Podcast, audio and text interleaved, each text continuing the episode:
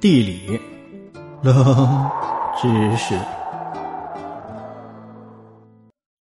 世界上最古老的人工运河，最出名的在中国。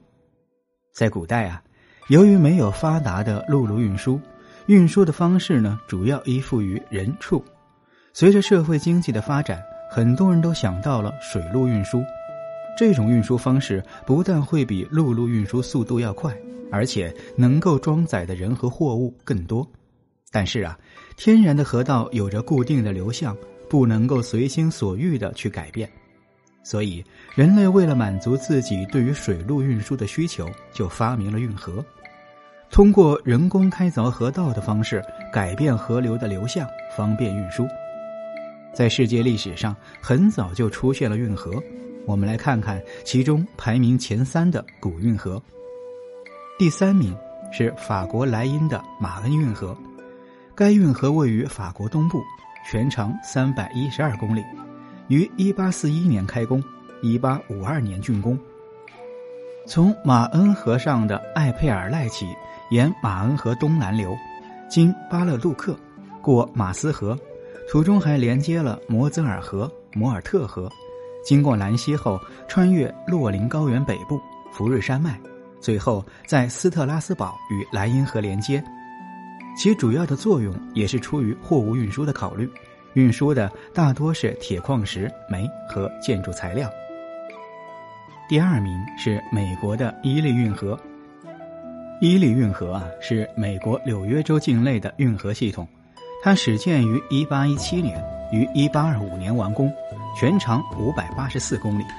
该运河建设的初衷是为了贯通美国中西部内陆和东部沿海，方便内陆的农业、工业产品尽快的运输到沿海，然后向世界各地运输。此运河建成之后，中西部的经济发展越来越快，人口大量增加。由于当地的产品运输到沿海地区节约了百分之九十五的成本，人们的收入更高了。而第一名呢是京杭大运河。京杭运河全长有一千七百九十七公里，于公元前四百八十六年，该运河起建于春秋吴国。当时的吴国统治者为了讨伐齐国，开凿了从扬州到淮安的邗沟，以方便军队更快的运输到战场。之后啊，由隋炀帝杨广为促进南北方融合，方便将南方物资调往北方，稳定北方统治而扩建运河。最终于公元六一八年完成了运河的南北贯通，再后来由历朝历代进行扩建修复，一直到明清后期才算是真正的完工。隋炀帝虽然后人评价褒贬不一，其由于急功近利而国力衰竭，最终亡国，但是他对于后世的贡献至今依然在使用。京杭大运河的整个工期历时一百三十二年。也是世界上最长的古代运河，象征着中国文化的文明程度。它北起北京，途经天津、河北、山东、江苏，南至浙江杭州。它连通了海河、黄河、淮河、长江和钱塘江五大水系。到了秦隋时期，全国统一完成。统治者为了方便南北经济的快速往来。也为了在政治上能够更好的控制南方，完成了大运河的扩建和整体工程。